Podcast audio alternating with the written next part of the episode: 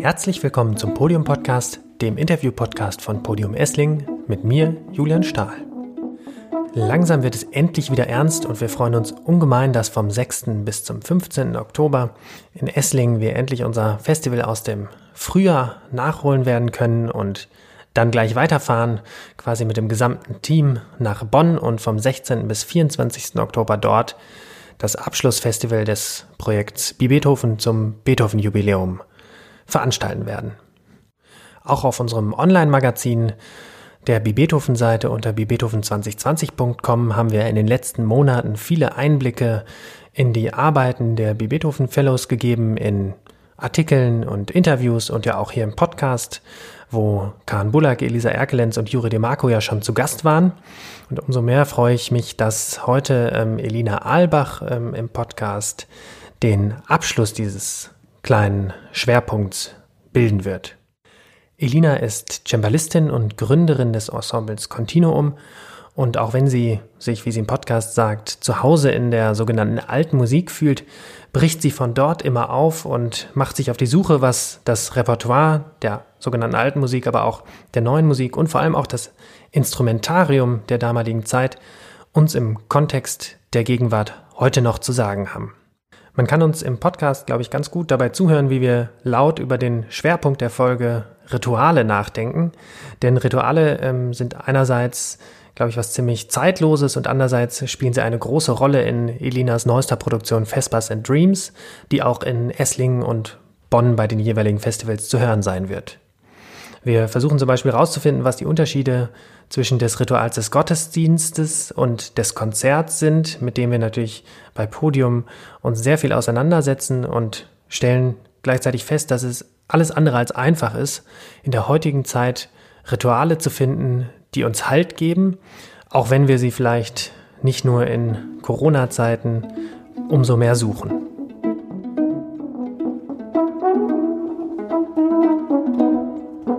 Herzlich willkommen, Elina, im Podium-Podcast. Ähm, schön, dass es jetzt klappt, noch vor den beiden Festivals jetzt im Oktober, bei denen du ja auch spielen wirst, dem Podium-Festival und dem sozusagen Beethoven-Abschlussfestival ähm, in Bonn. Und in dem Rahmen ist es auch die letzte Folge unseres kleinen Beethoven-Fokus nochmal mit unterschiedlichen Fellows.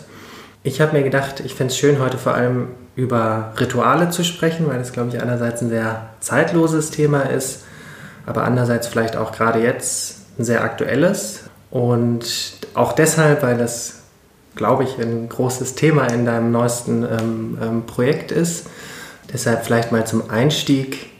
Während der Corona-Zeit haben ja viele so Routinen oder Rituale, vielleicht kann man auch überlegen, was der Unterschied ist, so ein bisschen wieder für sich entdeckt. Warst du eher jemand, der mit der neuen freien Zeit ähm, versucht hat, Routinen und Rituale zu schaffen, die dir Struktur geben in der Zeit? Oder warst du eher so, dass du dich, dir gedacht hast, ach, jetzt kann ich erstmal in den Tag hinein leben und ein bisschen die freie Zeit genießen?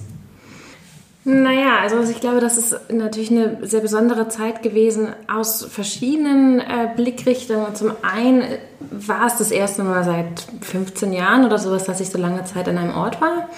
Das ist natürlich ähm, für, für die, uns freischaffenden Musiker total äh, besonders gewesen, dass man einfach nicht gereist ist. Und zwar für mhm. so viele Wochen am Stück, wie man das wirklich nicht kannte. Und das gibt tatsächlich natürlich plötzlich die Möglichkeit, überhaupt eine Alltagsstruktur zu etablieren. Also das ist eigentlich andersrum, finde ich, dass, dass man die, die Chance hatte, wirklich einen Alltag zu Hause zu etablieren, der nicht immer davon geprägt ist, dass man einfach nur die Tage zählt, bis man wieder den Koffer packt und losfährt. Und zum anderen haben wir eben dieses kleine Baby hier und das gibt einem so eine Struktur oder es verlangt nach einer Struktur, die den Tag ziemlich gut ähm, äh, begrenzen oder die, die den Tag einfach sehr, sehr eng takten. Und insofern war das, ja, hat sich das dann so ganz gut gefügt, dass wir eigentlich, dass man, dass die Wochen verflogen sind und man hat gar nicht gemerkt, wie sie ins Land gegangen sind. Mhm, wenn du normalerweise so viel reist und unterwegs bist, ähm, gibt es da auch Rituale, die dir vielleicht, naja, ne, nicht sowas wie Halt geben, aber die sozusagen so, so eine Orientierung vielleicht auch bieten, wenn man sonst so viel unterwegs ist. Ähm, hast du da so Rituale, die wiederkehren oder? Ach, nicht wirklich. Also ich finde es, was ich immer toll finde, wenn man irgendwo an einem Ort ist und zum Beispiel mehrere Tage an einem Ort ist, dass man, dass man zum Beispiel, wenn man ein schönes Café findet, einfach da immer öfters mal hingeht in der Probenpause oder sowas und so das Gefühl hat, egal, ich bin jetzt zwar irgendwo in Belgien, aber ich habe jetzt dieses eine Café und da komme ich auch immer wieder hin. Also da komme ich auch im nächsten Jahr wieder hin oder sowas, dass man, dass man so ein bisschen an Orten festhält, die man, die man schön findet und wo man sich dann auch schon wieder darauf freuen kann und dass man ähm, dass man immer so mit verschiedenen Orten auch was verknüpft und, und, so ein Highlight hat, was man, da, was man da aufsucht oder was man da macht oder so. Und hast du in deiner künstlerischen Arbeit ähm, so bestimmte ähm, Routinen, ähm, fällt mir jetzt äh, nur der Zusammenhang auf, ähm, weil als ich mit Kahn die Folge aufgenommen habe, meinte er, dass er zum Beispiel äh, morgens eigentlich erstmal alle Kommunikationsgeräte und so auslässt und ähm, ein, Kapitel aus dem Buch liest oder so, um so ein bisschen Freiraum zu bekommen ähm, für die Gedanken. Hast du auch sowas oder? Ähm? Oh, das klingt toll. Also ich hätte es ähm, in der, der Prä-Kind-Zeit hätte ich das wahrscheinlich gerne, gerne gemacht. Da war ich einfach so viel unterwegs, dass das nicht realistisch war. Das war dann an den Tagen, wo ich mal zu Hause war. Da ähm, musste ich dann einfach schauen, dass ich irgendwie alles hinbekomme. Und ähm, da gab es keinen Alltag. Mhm. Und jetzt in der, in der Post- äh, Geburtszeit sozusagen, da ist gar nicht mehr daran zu denken, irgendwie ein Kapitel aus dem Buch zu lesen, wenn ich darauf Lust hätte, sondern ich, ich nutze die fünf Minuten, wo das Kind schläft, einfach sofort, um noch die ganz wichtigsten E-Mails zu schreiben, die schon seit fünf Wochen in meinem Postfach irgendwie schmoren. Also das ist, das ist, aber ich, das, also ich habe früher zum Beispiel, ähm, wenn ich, wenn ich wirklich Zeit hatte zum Üben, habe ich mich immer erstmal eine halbe Stunde oder dreiviertel Stunde, Stunde eingespielt. Und das, also in den, in den Jahren, wo ich, wo ich gut üben konnte, ähm, habe ich das total gerne gemacht und habe auch gemerkt, dass, das, dass die Finger dann eigentlich immer erst dann warm waren. Und das war natürlich eine Art von Ritual. Manchmal habe ich das mit einer kleinen Meditation, Fokussierung verbunden, dass ich erst irgendwie fünf Minuten ähm, Headspace-App benutzt habe, dann habe ich mich eingespielt, eine halbe Stunde, Stunde und dann habe ich erst angefangen zu üben. Aber dafür braucht man dann halt auch irgendwie acht, neun Stunden am Tag Zeit, um zu üben, zu arbeiten, dass, dass man halt dann diesen Vorlauf haben kann. Und jetzt ist es so, dass ich dann denke, oh, ich habe eine halbe Stunde, jetzt muss ich ganz schnell das und das und das und das Stück lernen. Und dann, ja, ja einspielen kommt wieder in ein paar Jahren. ähm, wir kommen dann darauf gleich zurück, auf, auf die Rituale. Ähm, Jetzt sind ja drei Jahre ähm, des Projekts Bi Beethoven ins Land gegangen. Ähm, wie waren die für dich? Was hast du da? Was nimmst du mit aus den drei Jahren? Also ich denke, dass, dass es natürlich einfach eine unglaublich tolle Chance war, sich mit Themen zu beschäftigen, und Sachen auszuprobieren, die, die, die, die im Kopf geschlummert haben und für die einfach keine, keine Möglichkeiten, keine Kapazitäten und auch keine finanziellen Möglichkeiten da waren. Und, und das ist natürlich großartig. Und ich glaube, dass das, dass das wirklich so viel angestoßen hat, dass man jetzt auch die Wege findet, um, um diese Arbeit fortzusetzen. Dass man jetzt genug vielleicht auch an, an Beispielmaterial vorlegen kann, dass man eben weitere, weitere Stipendien oder Sponsorengelder bekommen kann und das ist natürlich unglaublich toll. Und ich glaube, dass, dass das ohne, ohne Beethoven hätte das nicht stattgefunden. Also man hätte nicht die Möglichkeit gehabt, oder ich hätte nicht die Möglichkeit gehabt, aus diesem Hamsterrad mal auszusteigen. Und dann, dann wäre man immer so weitergelaufen an diesen normalen Projekten und hätte gesagt, ach, ich würde so gern mal. Und dann, dann sind halt schon wieder drei Jahre um und man hat es immer noch nicht getan. Und das war genauso, fand ich jetzt dieser, dieser Wendepunkt dann 2017, 2018 dass, dass man wirklich mal an diesen Projekten gearbeitet hat. Und, ähm, und das, ja, das ist natürlich unbezahlbar. Also das ist fantastisch. Und ähm, diesen zusätzlichen Raum, um an den Projekten zu arbeiten, ähm, war das dann vor allem Zeit in, in Themen einzusteigen oder war das auch der Austausch mit den, mit den anderen Fellows? Also was, was hat den Unterschied vielleicht gemacht im Vergleich zu den Projekten, die du davor gemacht hast? Ähm, ja, beides wahrscheinlich. Ich glaube auch der Austausch einfach mit, mit dem Podium-Netzwerk, mit ähm, natürlich auch Leuten zum Beispiel wie Simon Heinze, dem, dem Klang. Ähm, Künstler, Klangzauberer, Magier, solche Kontakte zu, zu, bekommen und, und da auch Sachen auszuprobieren, das, das eröffnet natürlich wieder neue Welten. Und mit den Fellows hätte ich mir sogar noch vielleicht noch mehr Austausch gewünscht. Das fand ich war fast zu wenig mhm. in den Jahren, weil vielleicht die, ähm, diese Klausuren. Klausuren. Klausuren. Unsere Klausuren. Genau. Weil unsere Klausuren fand ich eigentlich äh, dann doch zu unregelmäßig waren, dass man wirklich in so einen Dialog einsteigen kann.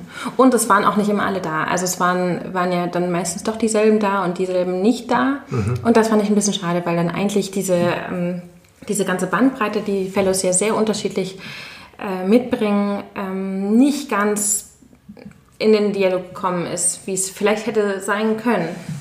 Ähm, ja. Das, das, das wäre so ein Wehmutstropfen, finde ich, dass, dass ich eigentlich bis zum heutigen Tag nicht wirklich intellektuell kapiere, was Holly und Matt da machen. Und äh, das, ja. Wobei ich mich gerade bei dem, bei dem ähm, aktuellen Projekt von dir, ähm, wo ähm, wir gleich noch im Detail drüber sprechen können, aber eins der beiden Werke von ähm, Missy Mazzoli, ähm, Vespers for a New Dark, Age ähm, ist, wo es ja lustigerweise auch um, um Fragen geht, wie gehen wir eigentlich in, in, in unserer jetzigen Zeit mit so ja, unbegreiflichen Technologien und solchen Themen mhm. um, wo ich dachte, das ist lustigerweise total nah, glaube ich, mhm. an den Themen, an denen zum Beispiel auch gerade Holly und Matt arbeiten. Ja.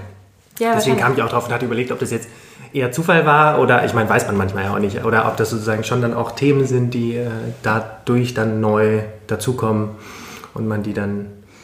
Also ich finde das, ich finde das sehr, ich finde das unglaublich spannend und zukunftsweisend, was Holly und Meta machen. Also ich glaube, das ist wahrscheinlich das, das Projekt von Beethoven, was, ähm, was so weit in die Zukunft weist oder ragt, wie das mit keinem anderen Projekt ist. Aber es ist natürlich trotzdem extrem weit davon entfernt, was ich eigentlich mache oder was, was auch ja, was, was ja auch bei uns funktioniert. Also ich finde, es müssen jetzt ja nicht alle mit KI-Stimmen forschen und, und die herstellen, sondern es gibt ja auch noch in der Realität Sänger, die ganz toll singen können. Und ich finde das auch sehr berührend, wenn man reelle Sänger hat. Und also insofern ähm, war das jetzt nicht so, dass jetzt deren Projekt jetzt mich dazu be be beeinflusst hat, ähm, die, diese the New Dark Age auszuwählen von Missy Mazzoli, sondern es war diese Beschäftigung mit diesem Vespa, mit der Vespa-Form eigentlich, ja. die, die Vielleicht kannst du äh, an der Stelle kurz ähm, ähm, zusammenfassen, worum sich dein neues Projekt dreht, was jetzt im ähm, Oktober sowohl in Esslingen beim Festival als auch in Bonn dann, ähm, auch in Bonn, ja. Also auf die Bühne kommt, kann man auch äh, online schon Karten kaufen auf unserer Seite podium-esslingen.de. Genau, vielleicht kannst du da kurz ähm, das für die, die es noch nicht gelesen oder gesehen haben, ähm, zusammenfassen. Also vor drei Jahren, als es hieß, man soll einen, einen groben Plan machen, wie die verschiedenen Projekte in den drei Beethoven-Jahren aussehen werden, war für mich relativ früh klar, dass ich unbedingt mein Abschlussprojekt mit der sogenannten Marienvesper von Claudio Monteverdi gestalten möchte, in welcher Form auch immer, aber dass, dass dieses Stück da einen zentralen Punkt einnimmt. Und, und die Marienvesper ist ein, ein Stück, was, was als Sammlung herausgekommen ist, 1610 in Italien.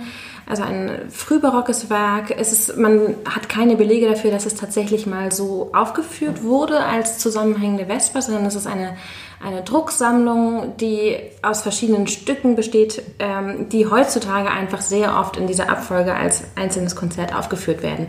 Aber das ist natürlich eine moderne Tradition, dass man von der Marienfesper spricht. Und das hat mich eigentlich zu der Frage geleitet, wie ist diese Sammlung entstanden und muss man tatsächlich diese ganze Sammlung so aufführen mhm. oder kann man auch bestimmte Bestandteile daraus nehmen und mit anderen Sachen kombinieren? Und im Laufe dieser Arbeit habe ich festgestellt oder habe ich einfach viel, viel Quellenmaterial dazu gelesen und es ist einfach sehr spannend, was Monteverdi damit gemacht hat. Er hat zum Beispiel äh, damals neue zeitgenössische Kompositionsarten mit sehr alten und ähm, traditionsreichen äh, Kompositionsarten verknüpft in, diesem, in dieser Sammlung. Also hat Psalmen geschrieben, die eigentlich in die Vergangenheit blicken, ins, ähm, ins 16. Äh, Jahrhundert und hat sogenannte Concerti eingefügt, ganz klein besetzte Stücke für äh, nur einen Sänger und Continuo-Instrumente, die revolutionär neu waren. Und da hat er sich zum Beispiel mit Genderfragen beschäftigt. Also natürlich hieß es damals nicht so, aber er hat, äh, nehmen wir das Concerto Nigra Sum, das ist ein, ein Text, ähm, der eigentlich in die hohe Liedrichtung geht, also hat einen, einen erotischen Unter- oder Subtext, wird von einem Mann gesungen, vom Tenor, ist aber eigentlich ein Text, der im Hohelied von der Frau gesprochen wird oder von der Frau gedacht wird. Das heißt, er hat plötzlich diese Rollen vertauscht. Genauso hat er dann ein Concerto geschrieben für zwei Frauenstimmen, Pulcra S, also du bist schön, auch ein Text aus dem Hohelied. und hat ihn für zwei Soprani geschrieben und man weiß auch, dass das für Frauenstimmen damals gedacht war, was ja auch eine, ein hm. Novum war. Eigentlich haben ja die Männer gesungen, aber er hatte in Mantua ähm, Frauen, weibliche Sängerinnen. Und dieser Pulchra S-Text ist aber eigentlich ein männlicher Text. Also, und da hat, er hat es genau verdreht in, in, in dieser ganzen Sammlung. Und dazwischen kommen immer diese sehr, ähm, sehr konservativen und trotzdem natürlich genialen ähm, Psalmenvertonungen von ihm. Und ähm, das finde ich wahnsinnig spannend, wie er eigentlich da Sachen miteinander kombiniert hat, wo natürlich seine, seine ähm, Kollegen oder Neider oder Gegner auf die Barrikaden gegangen sind. Und, und Missy Mazzoli wiederum ist eine, eine amerikanische Komponistin, die 2014, 2015 für die Carnegie Hall ein Auftragswerk namens äh, Vespers for the New Dark Age geschrieben hat über Gedichte von, äh, von Matthew Pruder, einem New Yorker Dichter. Und die, die behandeln eben die Frage, was ist eine Vesper, was sind diese New Technologies heutzutage im, in, in einem Ritualkontext und einem Vesper-Gedanken. Gibt es heute eigentlich sowas noch? Und hat darüber, ähm, wie ich finde, ein sehr, sehr berührendes Werk geschrieben für drei Frauenstimmen und in ihrem Fall eigentlich für modernes und teilweise auch elektronisches Instrumentarium. Und das hat jetzt der dem Podium sehr bekannte Ian Anderson arrangiert für frühbarockes Instrumentarium. Und das heißt, wir werden das mit Zinken und frühbarocken Geigen und Laute und Gambe und Orgelcembalo und auch drei Frauenstimmen aufführen und mit Monteverdi verknüpfen. Das heißt, wir haben eigentlich jetzt in diesem Ablauf die wir haben diesen, diesen alten, ehrwürdigen Vesper-Gedanken. Den du vielleicht äh, kurz auch noch erläutern kannst. Das ist, die Vesper ist einfach eine, eine, eine, Gottesdienstform, also eine katholische Gottesdienstform. Ähm, und äh, man hat da eben diese verschiedenen Psalmen. Ähm, es, Dixit Dominus, äh, Laetato Sum, Laudate Puri und so weiter und dann am Schluss das Magnificat. Ich habe eben tatsächlich den Großteil dieser Psalmen komplett rausgestrichen, aus, aus verschiedenen Gründen. Eben erstens, weil das diese ähm, eher konservativen Kompositionsweisen sind und ich das gerne dann wiederum mit den revolutionären neuen Betonungen von Mazzoli ver verknüpfen wollte oder ersetzen wollte.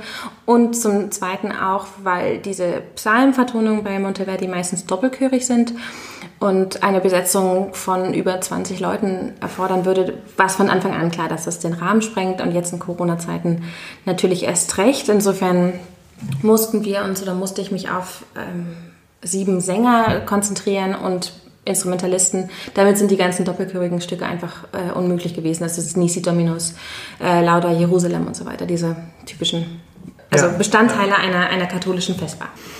Ich finde es spannend, dass äh, Missy Mazzolo sich sozusagen jetzt heute damit auseinandersetzt, was ja erstmal gar nicht so naheliegend scheint vielleicht, ähm, aber dann ja, wenn man, glaube ich, ein bisschen reinguckt, wiederum schon. Ähm, was glaubst du, ähm, was sich aus diesem Spannungsfeld ergibt? Also was, was kann der Vespa-Gedanke heute äh, sozusagen uns, ähm, was macht er heute in, in unserer heutigen Zeit? Kann man ihn noch so finden oder ähm, ich, ich fand es auch sehr, also ich habe nur so ein bisschen reingehört und reingelesen, ja auch relativ ambivalent, ob, ob und wie es das vielleicht noch gibt, diese, diese ja. Idee und ob man sie auch braucht eigentlich ja. oder nicht. Ja. ja, klar, das ist eine essentielle Frage, finde ich, in der heutigen Gesellschaft, die vielleicht sogar vor einem Jahr oder einem Dreivierteljahr, als ich das Projekt ursprünglich konzipiert und geplant habe, nochmal ganz anders war als jetzt.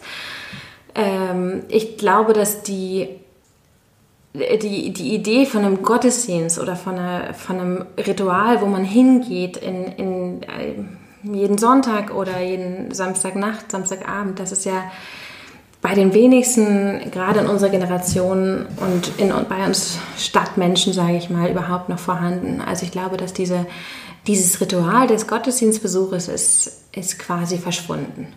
Und das finde ich auch nicht schlimm. Also ich würde jetzt auch nicht jeden Sonntag in den Gottesdienst gehen wollen. Und trotzdem hat das ja auch was sehr Beruhigendes und auch was sehr ähm, Reflektierendes vielleicht, wenn man tatsächlich dieses Ritual hat, jede Woche oder so in, den, in, in eine, eine Abendfestbar oder in einen Morgengottesdienst oder wie auch immer hinzugehen. Und ich glaube oder ich könnte mir vorstellen, dass gerade in so einer Stadt wie New York, die so trubelig und so irgendwie so, so viel, viel zu groß erscheint, irgendwie als das, wie man es fassen kann oder wahrnehmen kann als einzelnes Individuum, dass das irgendwie was ganz ähm, Verlockendes sein könnte, dieser Gedanke. Es gibt eine Ordnung, es gibt irgendwie eine Ordnung, egal ob das jetzt eine göttliche Ordnung ist oder es ist eine Ordnung der neuen, ähm, neuen technischen Möglichkeiten, aber es gibt irgendwie eine Struktur, an die wir uns halten können. Und ich finde, die, diese Texte, die Mazzoli da vertonen, sind, sind sehr poetisch, weil die oft, die sprechen oft eben so ein ähm, irgendwie göttliche, naja, Wesen ist das falsche Wort. Es spricht irgendwie, ähm, spricht was Überirdisches an oder mhm. was ähm, nicht Menschliches, fragt, stellt, wirft Fragen in den Raum und gibt trotzdem jetzt keine wirklichen Antworten darauf, was, was jetzt, was wir jetzt machen sollen als, als Menschen. Und das ist natürlich in dem, äh, in, in dem Monteverdi, in den Psalmvertonungen oder auch in den anderen Sachen ist das ganz anders. Wenn man die Doxologie hat am Schluss von so einem Stück, dann kommt Ehre sei dem Vater und für Ewigkeit, für immer und in Ewigkeit Amen. Und dann ist es ganz klar, Punkt. Das ist, das, das ist so und das ist das Wort und das ist, das ist so gesprochen und daran glauben wir. Und ähm, das ist ja alles heute völlig anders. Und ich glaube, dass diese... Ähm, Ambivalenz zwischen Glauben, Nicht-Glauben, woran glauben wir, gibt es vielleicht andere Sachen, an die wir heute glauben können. Und jetzt vielleicht nach Corona oder in Corona ähm, doch eine Zuwendung vielleicht zu irgendwelchen anderen Glaubensstrukturen, damit man eben irgendwie einen Halt hat, auch in einer schwierigen Zeit, finde ich eigentlich eine sehr, sehr spannende Frage. Ja, ich, also ich persönlich finde ähm, Rituale einfach was sehr äh, Schönes und ähm, eben etwas, was auch unabhängig von aktuelleren Entwicklung ähm, Stabilität einem einfach äh, und Orientierung geben kann, ohne dass es jetzt ähm, eine Klarheit äh, vorgibt, sondern einfach was, was sozusagen auch eine Routine hat und was, was mitläuft. Und sozusagen das auch, ja, glaube ich, einfach eine große Sehnsucht gerade gibt danach. Ähm, vielleicht auch durch einfach digitale Entwicklung oder überhaupt durch dieses Gefühl von alles entwickelt sich so schnell und mhm. überfordert mich, dass mir das eben vielleicht fehlt, so eine Orientierung. Gleichzeitig sind mir, fallen mir wirklich wenige Dinge ein, die sowas bieten. Mhm. Also so, bist du auf deiner Recherche oder hast du dir darüber Gedanken gemacht, ähm, was heute solche Rituale sein können oder was so, so, so einen Halt geben kann? Weil ist ja eigentlich eine wirklich ähm, interessante Frage.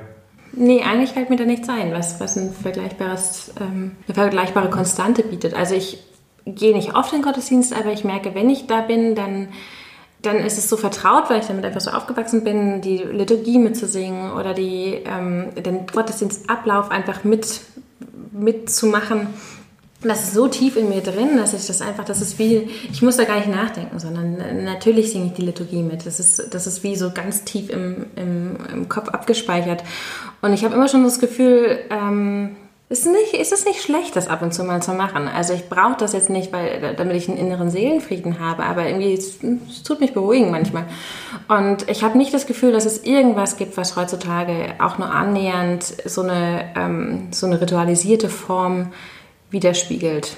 Ich finde äh, auch einerseits diese Regelmäßigkeit, also dass es eben nicht was Besonderes ist, weil ich dann auch überlegt habe, naja, sowas wie, ähm, äh, finde ich auch spannend, das Konzert als eine Art von Ritual, wo wir ja dann äh, schon auch wieder versuchen, dieses Ritual aufzubrechen, ja. aber ähm, das natürlich so eine Art hat, aber das ist natürlich immer was Aktives und was Besonderes, dass ja. man da hingeht und gleichzeitig... Beziehungsweise auch was sehr Passives, weil ja eigentlich das, wenn mhm. wir jetzt zum Beispiel das, das typische Philharmoniker-Publikum nehmen, die haben ein Abo und gehen dahin und setzen sich hin und klatschen an den, an den vorgesehenen vorgesehenen Stellen. Und dann stehen sie auf und trinken Insekt, also alles normalerweise, natürlich jetzt nicht gerade in, in Corona-Zeiten.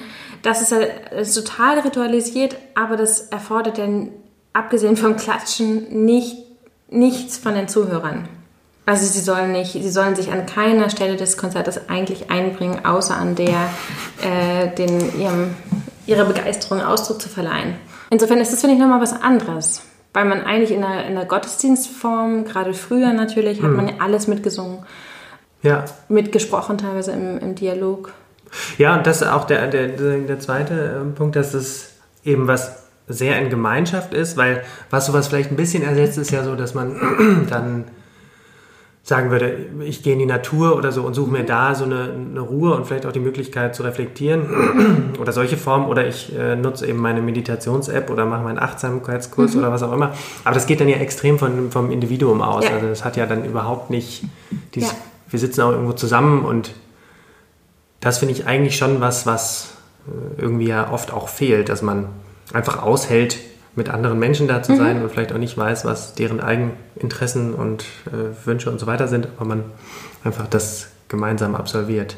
Ja, es geht, finde ich, schon immer mehr in diese extreme Optimierung des Individuums und das äh, ist, finde ich, total toll. Also natürlich ist es großartig, dass, dass jeder, jeder so leben soll und kann, wie er möchte und, und auch alles dafür getan wird, also möglichst dafür getan wird von der Gesellschaft, dass man, äh, dass man diese Freiheit erlaubt oder möglich macht. Und trotzdem ähm, funktioniert, funktionieren, finde ich, bestimmte Sachen in der Gesellschaft nur in der, in der Gruppe. Und klar, man kann an der Kirche ganz, ganz, ganz viel kritisieren und trotzdem hat es auch positive Auswirkungen gehabt, finde ich, wenn eine Gruppe da war. Und wir merken das jetzt, finde ich, oft bei, der, ähm, bei unserer Johannespassion-Version, wenn, wenn das Publikum die Choräle mitsingt und plötzlich tatsächlich diese Gruppe entsteht von, von einer Gemeinschaft, die zusammen singt, hat das unglaublich viel Kraft und, und positive Kraft, würde ich mal jetzt behaupten. Und das, das kann man irgendwie nicht ersetzen. Also es gibt nichts, finde ich, was, was vergleichbar eigentlich so, so viel äh, Glückshormone in, in sämtliche Gehirne aus, mhm. ausschüttet. Also sowohl in, in, in die der Gemeinde, die mitsingt oder der Zuhörenden, die mitsingt, als auch für uns Aus, Ausführende. Und das, ja. ich finde ich find es auch eine schöne Unterscheidung nochmal, diesen, dieses aktive Teilhaben, weil ich dann schon überlegt habe beim, äh, beim, in der Vorbereitung, ob nicht gerade das Konzert eigentlich, wenn wir jetzt bei Podium ja auch immer sagen, wir müssen dieses Konzertritual hinterfragen und ähm, irgendwie über den Haufen werfen und ähm, uns überlegen, was, was kann man ändern. Ob da nicht auch genau sowas verloren geht, eben drüber nachzudenken, ist es nicht, also was macht es eigentlich mit so einem Ritual, wenn es auch so eine lange Tradition hat? Ähm, ich meine, wir, wir, würden ja jetzt bewusst nicht sagen, wir wollen das irgendwie abschaffen und äh, irgendwie zerstören. Ähm, aber trotzdem ist dieses nach vorne oft, glaube ich, schneller und stärker, diese Veränderung. Und dann finde ich es eigentlich eine ganz schöne Frage, ähm, was bringt es eigentlich mit, so ein Ritual und wo unterscheidet sich es vielleicht eben mhm. auch von anderen Ritualen? Und insofern sowas wie die Johannespassion, was ja auf der einen Seite einen sehr klassischen Rahmen irgendwie noch hat. Also das Ensemble ist erstmal vorne und es gibt den im größeren Publikumsraum, aber trotzdem ja diese dann doch ziemlich entscheidende Veränderung, die ja auch gar nicht neu ist, die sich ja sozusagen auch wieder auf die mhm. Geschichte bezieht. Ähm, insofern ja eigentlich ein guter Zuruf auch zu fragen, was bringt das eigentlich mit? Ich finde aber, ähm, also jetzt so von semi außen betrachtet, dass bei Podium die die Idee ja immer ist, die, die Musik und die, die Empfindung der Musik stärker zu machen. Das heißt, ihr holt das Publikum immer ab. Und es geht immer darum, eigentlich alle verschiedenen ähm, Publikumsschichten zu integrieren. Und das finde ich einen ganz wesentlichen Unterschied da drin, als wenn man jetzt sagen würde, wir werfen diese Rituale über Bord und, und, und versuchen das jetzt irgendwie mutwillig zu, zu zerstören oder, oder dieses Ritual einfach ähm, wie soll ich sagen, einfach ähm, mit dem Gegenteil, also eigentlich mit mhm. einer Lieblosigkeit zu verhindern, sondern es ist ja beim Podium extrem toll, wie versucht wird, mit teilweise einfachen Mitteln, teilweise auch eher komplizierten Aufbauten oder, oder Einlasssituationen eine, eine Stimmung zu schaffen, die alle, alle fokussieren und konzentrieren soll. Und das finde ich tatsächlich, das ist ja, das ist ja noch viel, ne, noch ein viel tolleres Ritual, als das, dass man das Publikum einfach sich in den Saal setzen lässt und applaudieren lässt. Also insofern, das, da finde ich, da, da will ich die jetzt gar nicht, also da, da, da würde ich das, dem jetzt insofern ein bisschen widersprechen, dass ich ja. das Gefühl habe, dass das Podium sich noch mehr Gedanken drüber macht und, und sowohl die 70-jährige langjährige Konzertgängerin versucht einzufangen, als auch die 20-jährige nicht so klassiknahe Person vielleicht begeistern möchte. Ja, vielleicht eher, ja, ja glaube ich auch. Ähm, und vielleicht muss man auch ein bisschen unterscheiden zwischen so dem allgemeinen äh, irgendwie Ruf und das ist ja auch einfach ganz äh, hip ist, gerade danach zu rufen, das Konzertritual irgendwie hm. ähm, zu durchbrechen, dass das eben trotzdem eine intensive Beschäftigung damit bedarf und man nicht einfach irgendwie alles anders macht. Ähm, hm. So, weil das natürlich auch einen guten Grund hat, dass es vielleicht so lange oder sich auch langsamer entwickelt als ähm, andere Bereiche. So. Ja. Insofern ist es nicht ganz so einfach.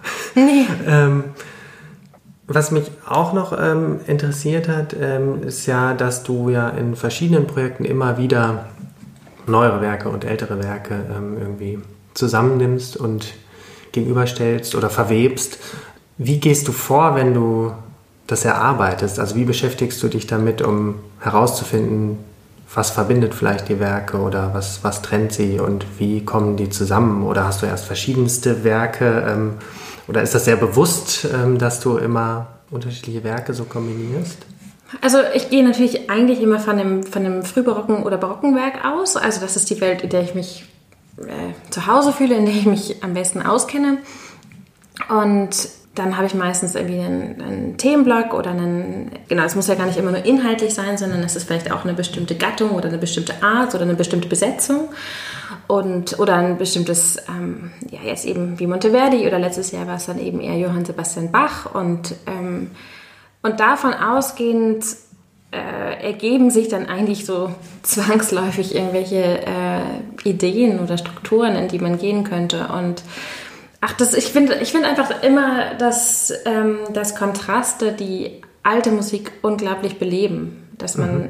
oft, oder dass, dass es mir oft so geht, dass ich das, dass diese ähm, sehr konsonant klingenden Harmonien der frühbarocken und barocken Musik umso mehr genießen kann, wenn ich zwischendurch etwas höre, was das, was das plötzlich ganz anders beleuchtet. Und ja, daraus ergibt sich eigentlich zwangsläufig diese Art der Programmierung. Und das ist nicht so, dass ich das jetzt unbedingt äh, darauf anlege, eigentlich immer, immer noch was Zeitgenössisches reinzunehmen, sondern meistens ergibt sich das so. Und bei der Marienfestbahn, weil du meintest, du wusstest schon vor drei Jahren, dass du damit gerne arbeiten willst, ähm, was reit oder was, warum ähm, war dir das gleich klar? Naja, also ich, äh, ja, für mich gibt es eigentlich zwei große Werke der Barockzeit. Das ist einmal die Marienfestbahn und einmal die Hamollmesse. Und das finde ich ist einfach das Nonplusultra der Musikgeschichte. Es gibt nichts Besseres. Also wahrscheinlich wird mir jetzt jeder widersprechen und es ist natürlich für jeden subjektiv was anderes. Der eine, für den einen ist es Maler, für den anderen ist es Bruckner und für mich ist es auf jeden Fall die Hamollmesse und die Marienvesper. Und Hamollmesse ist zu groß besetzt und auch zu, zu mächtig. Da, da also das, da, da traue ich mich nicht ran. Dann mache, die Hamollmesse ist so, so perfekt gebaut und dramaturgisch aufgebaut und konstruiert. Da, da, da kann man irgendwie, das, da, da, kann ich nicht reingehen und jetzt sagen, ich setze da jetzt noch irgendwie einen, einen, einen zeitgenössisches Arrangement dazwischen und könnte vielleicht eine ganz tolle Auftragskomposition schreiben und die dann dazwischen setzen. Sowas könnte man vielleicht machen mit der Harmoniemesse, aber oh, das, ich glaube, das, das braucht noch ungefähr 20 Jahre, ehe ich mich das trauen würde. Und mit der Marienfestbar ist es, das ist eine andere Sache ähnlich wie die Hamollmesse ist auch, ist, man weiß auch bei der Hamollmesse nicht, ob sie tatsächlich jemals so in diesem Ablauf erklungen ist. Hat auch eine ähnliche Intention gehabt von Johann Sebastian Bach wie die Marienfestbar, also eine Bewerbungsmappe, Bewerbungsschreiben. Aber bei der Marienfestbar ist es nochmal anders, weil diese, ähm, weil das wirklich eine Sammlung ist und das mhm. ist einfacher, da ranzugehen. Und das ist auch kein, finde ich, empfinde ich nicht als so großes Sakrileg zu sagen, ich nehme jetzt das und das und das und das Stück nach meinem inneren Muster, was ich mir so alles in meinem Kopf ausgedacht habe und kombiniere das mit anderen Sachen. Das, das fühlt sich irgendwie legitimer an und vor allen Dingen ist die ähm, Besetzung einfach viel variabler. Und warum, warum, ist die, ähm, oder warum sind diese beiden Werke so für dich und gerade die Marienfestbahn so besonders? Naja, ich finde, es ist einfach nichts Besseres geschrieben worden. Also es ist, blöd, aber es ist einfach die, der, der Aufbau dieser Stücke in der, in der Marienfestbar ist einfach so genial konstruiert. Also wenn man dieses Magnificat zum Beispiel nimmt, das ist der, der letzte Teil in der Vespa, eigentlich ein zusammenhängender Ablauf von, von relativ kurzen Stücken, die, die eine Dramaturgie aufbauen bis zum Schluss, bis zum Sicut erat in Principio. Und das ist so unfassbar gut dramaturgisch äh, gemacht, da, ich weiß nicht, das, das geht einfach nicht besser. Da kann man nichts mit, nichts, nichts, ja, geht nichts drüber. Und deswegen war das irgendwie klar. Also ich da, äh, dachte das schon vor, vor ein paar Jahren, dass also ähm, wenn sich die Chance ergibt, dass man auch einfach die finanziellen Möglichkeiten hat, an so ein Projekt ranzugehen, dann wäre es natürlich genau jetzt bei Beethoven der richtige Moment, weil er sonst sonst eher schwierig ist, einen, einfach einen Veranstalter davon zu überzeugen, ich mache jetzt die Marienfestbar aber ganz anders, als man sie eigentlich kennt und mit anderen Besetzungen und äh, also warum? Da, da, da gibt es natürlich alle Veranstalter, die sagen, ja, aber das kann jetzt irgendwie Herrewege äh, mit dem Kollegen Vokale, die machen einfach die Marienfestbar so, wie sie ist und das ist fantastisch und es gibt keinen Grund, oder? Und insofern war das jetzt der, der perfekte Moment für mich, das mal auszuprobieren. Ja, ich bin bin sehr gespannt. Ich hoffe, dass ich es dann auch hören werde. Und ähm, ja, ich finde auch gerade zum Beispiel bei der Johannespassion, wo das ja auch, glaube ich, ähnlich man sagen könnte, ja, ja. Das, warum sollte man da jetzt groß ja. reingehen? Ähm, ist ja auch was sehr Besonderes entstanden und ja, man, man hört dann ja oder lernt dann ja doch andere Facetten noch hören und sehen und vor allem ist es auch, finde ich, auch äh, wirklich was, was Neues, was dann entsteht. So, und das ja, ich glaube halt, was essentiell oder was mir essentiell wichtig ist dabei, wenn man, wenn man sich mit diesen Stücken beschäftigt, egal ob das jetzt Johannespassion ist oder Marienfestbar, man, man, man muss sie unglaublich ernst nehmen. Also es ist so wichtig, finde ich, dass man, dass man wirklich äh, jede Note ernst nimmt und guckt. Und, und ich habe weiß nicht, bei der Marienfest mit die ganzen Stimmbücher, die alten und mit den ganzen Drucken und guckt das nach und die ganzen äh, Tempusmensuren und so weiter und, und und dann mache ich es vielleicht trotzdem anders und dann sind trotzdem fehlen trotzdem die Posaunen oder ersetze ich dann die Stimme durch die Stimme und so weiter. Aber es finde ich unglaublich wichtig, dass man einmal das Original ganz, ganz, ganz gut kennt und davon ausgehend dann das zum Beispiel kombiniert mit Mazzoli, die natürlich ähm, eigentlich finde ich vom, vom Klang her viel poppiger ist, als ich mich das vielleicht jetzt trauen würde, mit Monteverdi zu kombinieren. Und trotzdem bin ich überzeugt, dass es dann im Endeffekt im Ablauf sehr gut funktionieren wird, weil vielleicht eine ganz, wie soll ich sagen, trockene zeitgenössische Komposition damit nicht funktionieren würde. Das wäre vielleicht zu unspirituell. Ja, ich glaube, also allein vom, also ich habe gestern so immer mal in das eine, mal in das andere reingehört und war tatsächlich eher sehr überrascht, wie, also nah beieinander natürlich eigentlich nicht, aber ich hatte trotzdem das Gefühl, also ganz, ganz assozi assoziativ das Gefühl, dass es ähm, erstaunliche ähm, Gemeinsamkeiten so vom, vom mhm. Hören und vom, vom Klang gibt. Also bin ich. Ja, ich glaube, dass bei Mazzoli ähnlich ähm, ist, dass, die, dass sie die Struktur und die Art der Kompositionsweise sehr, ähm, sehr detailliert und sehr, sehr genau genommen hat. Also wenn, sie hat diesen Text, finde ich, auf eine liebevoll, ist vielleicht das falsche Wort, aber sie hat, sie hat es unglaublich schön und genau vertont. Und, und das finde ich jetzt auch in dem Arrangement für, die, den, für unsere Instrumente, wenn, wenn also man, man erkennt dann immer, dann kommen immer wieder Elemente, die man zum Beispiel im allerletzten Stück ähm, wird dann das allererste Motiv wieder aufgegriffen. Also das Stück oder der Zyklus von Mazzoli beginnt mit so einem Motiv auf dem, auf dem Schlagwerk, auf dem Crotalis. Äh, da, da, da, da, da, da, da, da. Und genau das kommt im aller, aller, aller, allerletzten Takt von dem Zyklus, nimmt sie das wieder auf, von so ganz aus der Ferne, aber wieder auf diesen Crotalis. Und das ist auch wieder dieser Ritualgedanke, ne, dass Mazzoli das so ähm, zu Ende führt. Und, und das finde ich, oder das sieht man an ganz vielen Stellen im Stück. Und das finde ich toll. Also das ähm, war dann irgendwie tatsächlich inhaltlich sehr passend und dann auch musikalisch, glaube ich, sehr passend. Mal gucken. Sehen wir in einem Monat. ja, ach, ich bin, ich bin, ich freue mich auf jeden Fall sehr.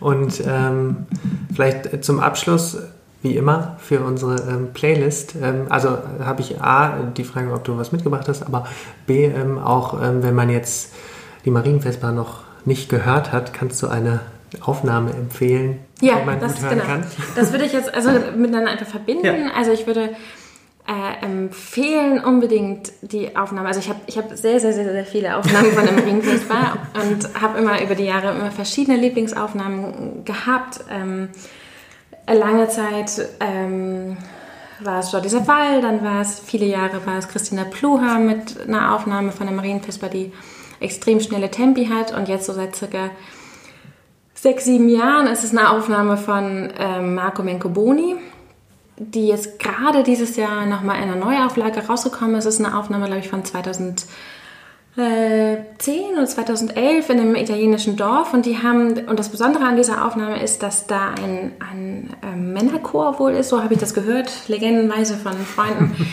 Und dieser Männerchor in diesem norditalienischen Dorf singt wohl seit Jahrhunderten genauso, wie er ist und unverändert von allen äußerlichen Einflüssen. Und der hat einen ganz kehligen Klang. Und die singen jetzt nicht mit auf dieser Aufnahme, aber er hat Knaben genommen, die genauso singen. Und die Knaben singen zum Beispiel in dem Magnificat, da gibt es ganz viele Cantos Filmi, also Me Melodien quasi, die über dem Rest liegen, der passiert, die gesungen werden.